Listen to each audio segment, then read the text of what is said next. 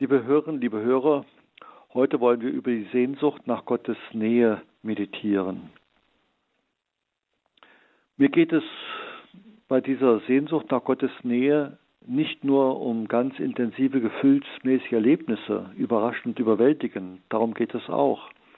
Es geht aber auch um Ereignisse, die wie eine Aktualisierung des Magnifikats zu deuten sind.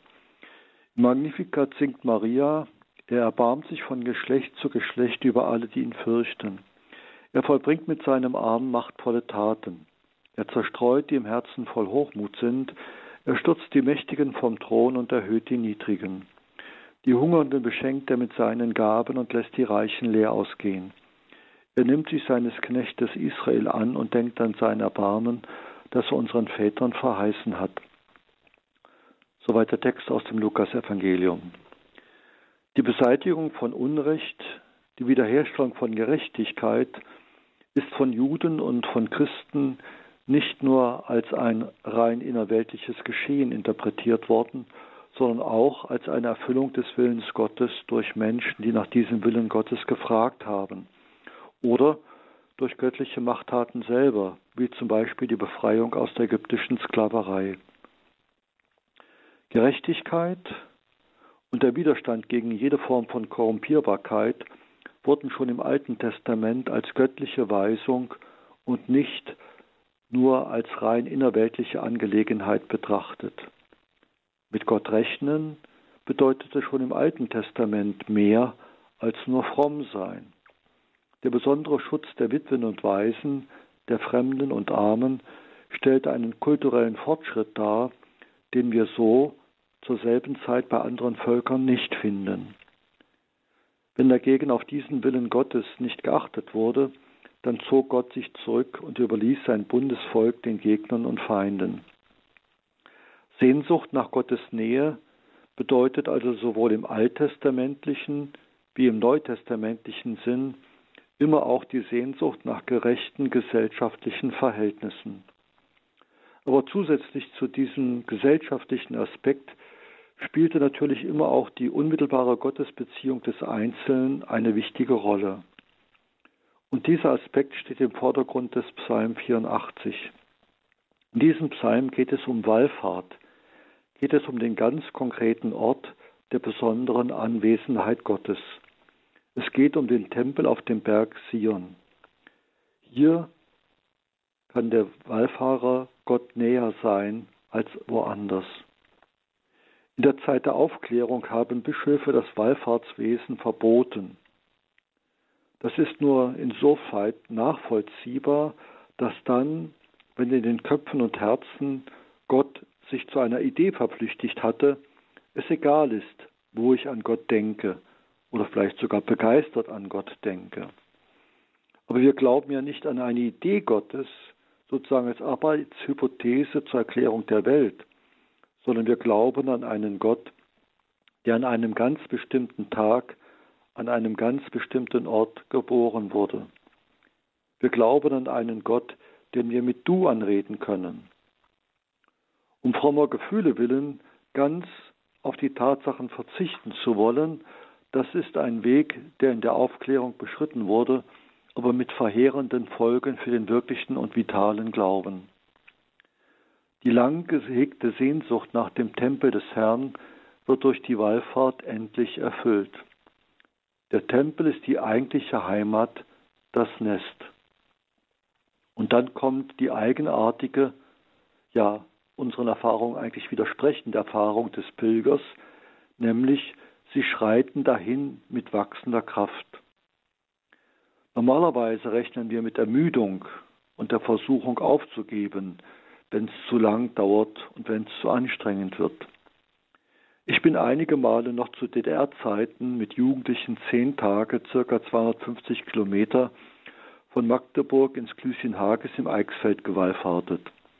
Zu den Regeln dieser zehn Wallfahrtstage gehörte kein Alkohol, keine Zigaretten und jeden Tag so circa drei Stunden Gebetszeiten. Das war ein strammes Programm. Doch am letzten Tag lag eine eigenartige Spannung über dem Weg. Man hatte es fast geschafft. Und die letzten Kilometer sind wir tatsächlich flotter marschiert. Der Abschlussgottesdienst in der kleinen Marienkapelle war von fast übermütigem Jubel und einer tiefen Dankbarkeit geprägt. Die Stimmung konnte mit jedem Weihnachtsgottesdienst in einer Pfarrei konkurrieren. Der Ruf, mit dem sich die Jakobspilger gegenseitig ermutigen, lautet Ultrea. Das können wir mit weiter übersetzen. In der Cosio-Bewegung ist aus diesem Ultrea die Bezeichnung für die alljährlichen Besinnungstage geworden, die dem Einzelnen helfen sollen, auf dem Weg der Nachfolge nicht müde zu werden, sondern weiter zu wachsen. Wenn wir dies im Blick behalten, dann wird auch der Psalmvers verständlich, ziehen sie durch das trostlose Tal, wird es für sie zum Quellgrund und Frühregen hüllt es in Segen. Das heißt, Menschen, die auf ein Ziel hin leben, verbreiten um sich herum Hoffnung und Aufbruchsstimmung. Aus dem trostlosen Tal wird Quellgrund. Ich genieße es, wenn ich Menschen begegne, die solche frühlingshaften Naturen sind, egal wie alt sie sind. Vielen von ihnen ist das nicht als sonniges Naturell in die Wiege gelegt worden, sondern sie haben lange mit sich und mit Gott gerungen. Manche haben schon etliche Schicksalsschläge wegstecken müssen. Liebe Hörerinnen, liebe Hörer, Gott ist überall allgegenwärtig und von uns überall aus ansprechbar. Und doch hat er in seine Schöpfungs- und Erlösungsordnung das Phänomen der heiligen Orte eingebaut. Ein Ziel haben, voller Erwartung sich aufmachen, Gefährten suchen und finden, durchhalten, ankommen. So können wir auf diese Erfindung des lieben Gottes reagieren und sind am Ende die Beschenkten. Manchmal kann das ein richtiger Fußmarsch zu einem Wallfahrtsort sein, Manchmal ist es auch eine geistig-seelische Suchbewegung.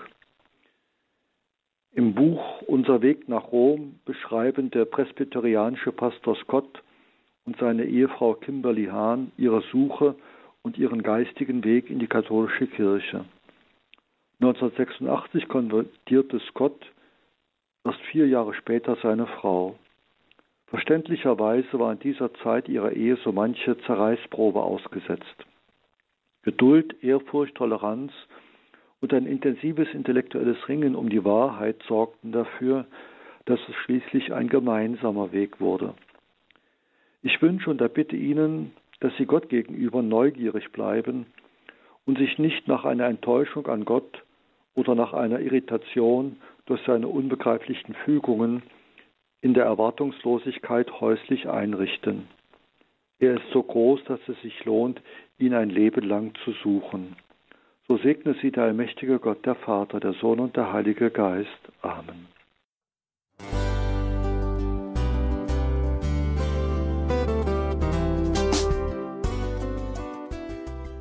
Liebe Zuhörerinnen und Zuhörer, vielen Dank, dass Sie unser CD- und Podcast-Angebot in Anspruch nehmen. Wir freuen uns, dass unsere Sendungen auf diese Weise verbreitet werden. Dieser Dienst ist für Sie kostenlos. Für uns ist er allerdings mit einem nicht unerheblichen finanziellen Aufwand verbunden. Deshalb sind wir für jede Spende dankbar. Alle Bankverbindungen unserer Spendenkontos können Sie über unsere Homepage horeb.org unter dem Menüpunkt Spenden einsehen. Dort besteht auch die Möglichkeit, online zu spenden. Natürlich nach den neuesten Sicherheitsstandards. Sie können diese Informationen auch bei unserem Hörerservice unter der Telefonnummer 08328 921 110 erfragen. Ich wiederhole die Rufnummer 08328 921 110. Vergelt's Gott für Ihre Unterstützung. Ihr Pfarrer Kocher.